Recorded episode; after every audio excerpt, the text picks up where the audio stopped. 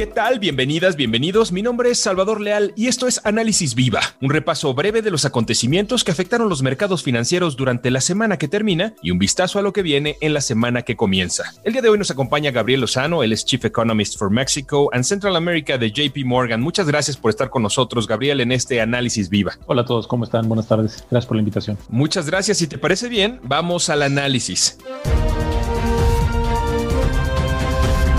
Comenzamos con la actualización de datos de crecimiento a nivel global, particularmente también con respecto a Estados Unidos. Platícanos cómo vamos. Sí, mira, el tema más importante antes de adelantarnos quizá a alguno de los temas que podríamos abordar en unos minutos más con respecto a noticias positivas del avance en términos de vacunas, sí ha habido algo de preocupación en algunas regiones del mundo en los cuales hemos visto problemas muy específicos relacionados con el regreso al, confinamiento y en particular me refiero a Europa. Entonces esto nos ha llevado a que a nivel global hayamos tenido que empezar dentro de JP Morgan a hacer correcciones en términos del estimado de actividad económica para el 2021. En particular, estamos preocupados de que el primer trimestre pueda tener este lastre en la actividad generalizada, no nada más en la parte de la economía de servicios, sino algunas otras actividades que están relacionadas con la demanda externa y esto pues llevó justo a corregir en el caso de Estados Unidos. Esperamos una expansión ligeramente abajo del 3% el próximo año, cuando en su momento llegamos a estar pronosticando niveles por arriba del 3%. En el caso de Latinoamérica también hicimos correcciones generalizadas en el cono sur y al mismo tiempo, bueno, que en el caso de México, en el cual eh, bajamos dos décimas para esperar ahora un 3.3% después de haber estado estimando un 3.5%.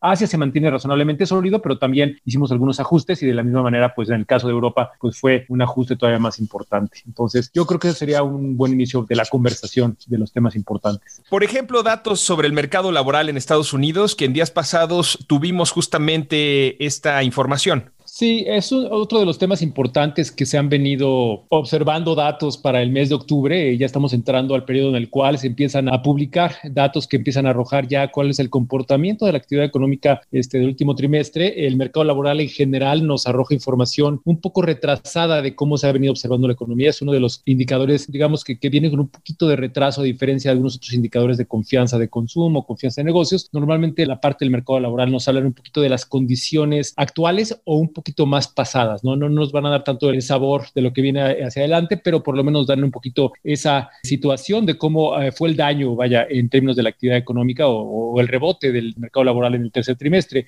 Entonces, el reporte que se publicó el día eh, viernes eh, de la semana pasada, el día 6, mostró una recuperación de cerca de 640 mil empleos en la, la famosa nómina, nómina, no agrícola. Y esto, pues, también incluyó una revisión de cerca de 15 mil empleos en los últimos dos meses, lo cual es importante si consideramos que ha sido sostenido esta recuperación. Ahora, falta todavía un buen camino por recorrer. En general, creo que el mensaje importante es ese, ¿no? Que tuvimos una caída muy importante en la actividad generalizada en todo el mundo durante el segundo trimestre. La recuperación fue muy vigorosa en el tercer trimestre de la mano de los estímulos económicos de las principales economías, algo que habíamos resaltado en algún programa anterior. Y ahora, bueno, pues este tipo de números que arroja el mercado laboral todavía nos están mostrando esa inercia de un buen comportamiento en el tercer trimestre. Ahorita viene, digamos, lo bueno, ¿no? En términos de cuál va a ser el impacto de una moderación en términos de los estímulos. De hecho, se terminaron muchos estímulos en países importantes y esto pues, seguramente también se va a empezar a mostrar en los indicadores del mercado laboral. Y bueno, también si juntamos la historia de la que hablábamos en términos del mercado eh, europeo, en el cual hay estímulos económicos, pero hay una preocupación muy importante por la segunda ola de contagios en la pandemia del COVID-19, pues esto es lo que nos pone un poquito más preocupados en términos de cuál puede ser el impacto eh, con, una menor confianza en negocios, entonces habrá menos restaurantes abren menos este, lugares de entretenimiento, entonces esto genera desempleos en un sector importante de la población. Esto pues, obviamente le pega al consumo y así empezamos con la bola de nieve. Esto pues posiblemente va a mostrar también que el mercado laboral en las principales economías del mundo pues van a mostrar números menos fuertes de lo que hemos estado viendo hasta el momento. Entonces, si bien es cierto que es un número fuerte el de octubre, yo estaría adelantando que noviembre, diciembre seguramente vamos a ver todavía datos mixtos, quizá algunas revisiones positivas, pero ya no tan vigorosos como el número del que hablábamos de los cerca de 640 mil empleos creados. La tasa de desempleo también ha tenido un buen comportamiento, es otra encuesta, pero ya se encuentra por abajo el 7%, después de un 7.9% en el mes de septiembre. Entonces, este tipo de indicadores ayudan bastante a darnos una idea de que efectivamente ha habido una mejoría en una buena cantidad de indicadores del mercado laboral, pero hacia adelante estamos un poquito más cautos y posiblemente con un riesgo a la baja para el primer trimestre del 2021. En esta semana hubieron una serie de noticias que afectaron los mercados y eh, una de ellas fue justamente las que tuvieron que ver con vacunas y que afectan de alguna forma la perspectiva relacionada con la pandemia. ¿Cuál fue el efecto que tuviste sobre esta noticia en particular?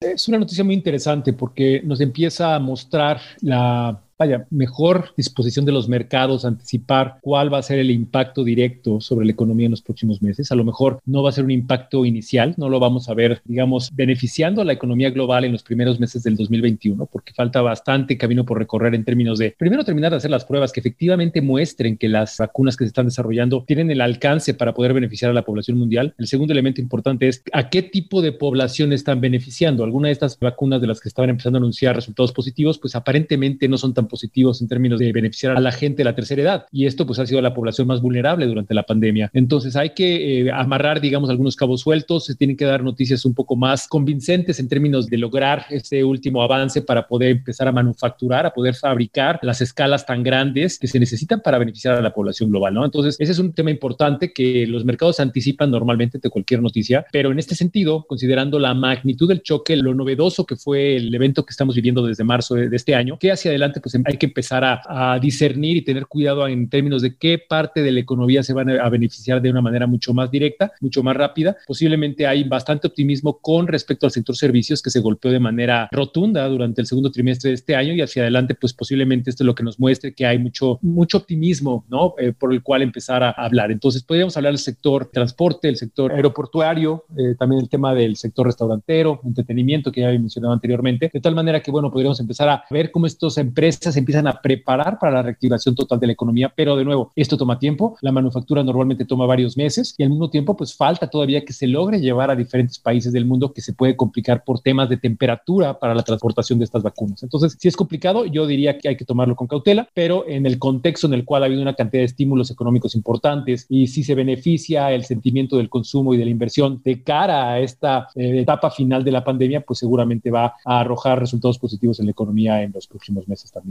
Otra de las noticias que mencionaba justo al inicio tiene que ver con el proceso de transición posterior a las elecciones en Estados Unidos y cómo esto pudiera afectar a los mercados en México.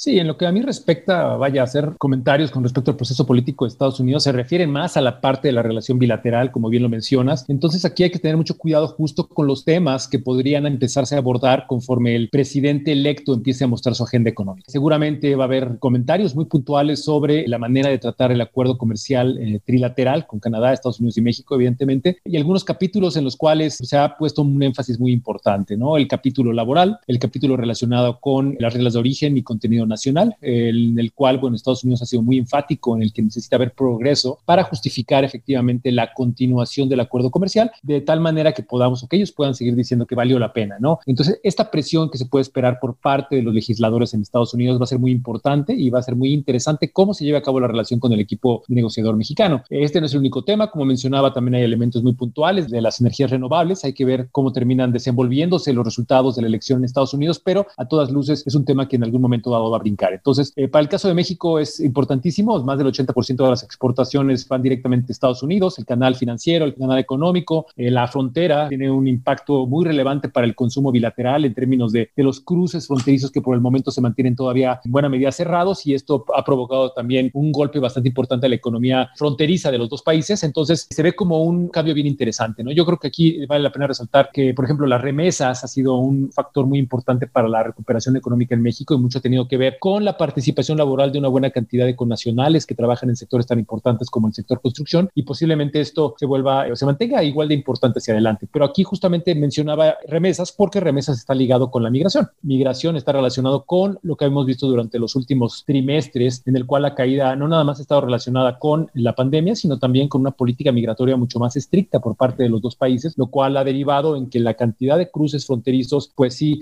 ha disminuido de tal manera que bueno, la relación bilateral general se ha mantenido razonablemente fuerte porque el gobierno de Estados Unidos es justo lo que buscaba. No sé si recuerdan, pero en junio de 2019 hubo una tensión muy importante cuando el gobierno de Donald Trump buscó, bueno, amenazó más bien al gobierno mexicano con que si no había una mejora inmediata en términos de los cruces fronterizos, pues podrían imponer autoritariamente, unilateralmente, tarifas que pudieran alcanzar la totalidad de las exportaciones mexicanas y esto, bueno, pues tuvo un golpe en el sentimiento de la economía mexicana que llevó a la depreciación del tipo de cambio de una manera súbita, ¿no? Entonces, sí hay temas muy importantes en migración, medio ambiente, mercado laboral, el acuerdo comercial y, como les mencionaba, también el sector manufacturero. Continuando con el tema local, con el tema de México y retomando el inicio de nuestra conversación, ¿cómo ves el crecimiento de nuestro país ya en la última fase del año 2020? Esperamos un crecimiento eh, secuencial entre el tercer trimestre y el cuarto trimestre que sería 4%, es decir, aproximadamente 1%, lo anualizamos, esto nos da el 4%, pero viene después de un crecimiento que fue muy cercano al 57-58% en el tercer trimestre. Entonces, este 58% que vimos en el tercer trimestre se dio después de la contracción de un 53%. Entonces, esa recuperación en V se manifestó gracias a que la recuperación del sector manufacturero fue muy sólido, fue muy derivado y muy relacionado con el sector externo. Ya hacia el cuarto trimestre ya empezamos a ver cómo las cosas retornan a su normalidad, cómo el sector servicios continúa bastante golpeado, la credibilidad sobre la rapidez de la recuperación a falta todavía de programa de las vacunas del que hablábamos hace unos momentos, sugiere que podríamos tardarnos todavía un poquito más en ver una recuperación mucho más franca. Esto seguramente se va a manifestar hasta finales del próximo año y por lo mientras estamos esperando que este 4% del cuarto trimestre, que es anualizado como les decía, se vea traducido en todo el año en una contracción de 8.9%. Es una contracción muy importante, la más fuerte desde 1932, pero digamos que ya yendo hacia adelante, pues estamos un poquito más cómodos con la idea de que México va a empezar a crecer en terreno positivo en 2021. Digo, no es nada para echar las campanas al vuelo, porque sería una recuperación cercana o ligeramente arriba al 3%, como les comentaba, pero aquí la gran preocupación es qué factores podrían descarrilar la recuperación económica en México, considerando que no ha habido estímulos fiscales importantes, a diferencia de otros países. Ha habido un énfasis muy importante en los programas prioritarios de la nueva administración